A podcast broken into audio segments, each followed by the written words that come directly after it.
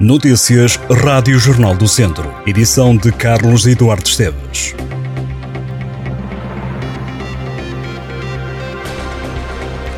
Viseu é um dos 10 distritos de Portugal continental que o Instituto Português do Mar e da Atmosfera colocou hoje sob aviso amarelo devido à possibilidade de ocorrência de trovoadas e de aguaceiros que poderão ser de granizo. O alerta no distrito está em vigor até às 6 da tarde. De acordo com os técnicos da meteorologia, nos próximos dias registram-se valores de temperatura acima dos valores normais para esta época do ano, apesar de hoje estar prevista uma descida da temperatura. Para a cidade de Viseu estão hoje previstos 31 graus, Ontem a máxima bateu nos 35. A partir de amanhã a temperatura volta a subir, ainda que ligeiramente. No distrito de Viseu, esta quarta-feira encontram-se com perigo máximo de incêndio florestal 19 concelhos, com risco muito elevado todos os municípios de Sinfães, Mortágua, Oliveira de Frades, Santa Combadão e Tondela. Segundo o Instituto Português do Mar e da Atmosfera, o perigo de incêndio rural vai manter-se elevado em algumas regiões do continente, pelo menos até domingo. Os trabalhadores do Hotel Vulca, em São Pedro do Sul, estão a ser pagos nos feriados como se de um dia comum, um dia útil, se tratasse.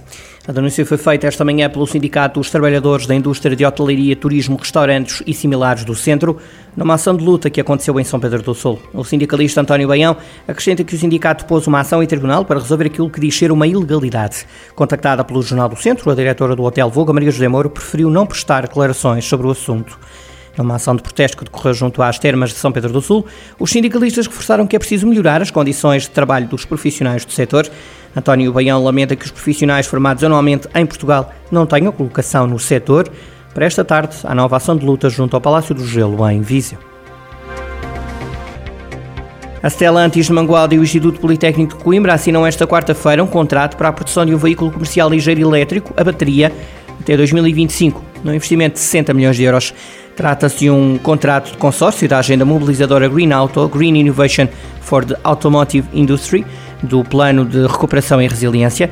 A diretora do Instituto de Investigação Aplicada do Politécnico de Coimbra, Marta Henriques, explica que o principal objetivo da assinatura do contrato consiste em transformar o setor automóvel nacional no âmbito da transição para veículos de baixas emissões, criando condições para iniciar a produção de um novo veículo comercial ligeiro elétrico a bateria até 2025. O consórcio desta agenda mobilizadora é liderado pela antiga PSA de Mangualde e integra 38 entidades. Viseu foi o local escolhido para o primeiro estágio da temporada da Seleção Nacional Feminina de Sub-23. A equipa das esquinas vai estar na região de 29 de agosto a 1 de setembro.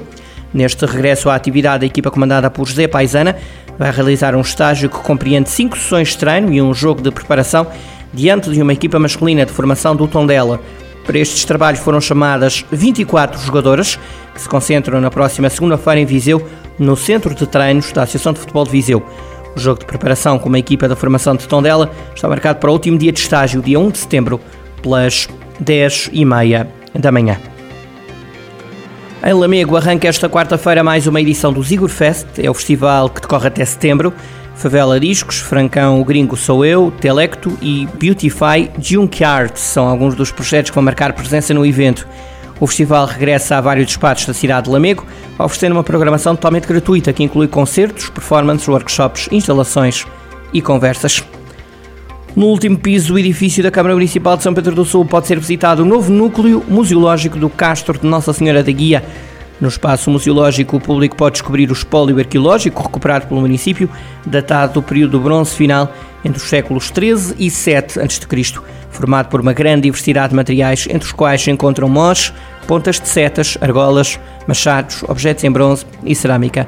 Ao núcleo expositivo foi dado o nome Coleção Monsenhor Celso Tavares da Silva. O espaço está aberto ao público durante a semana, das 9 às 4 e meia da tarde.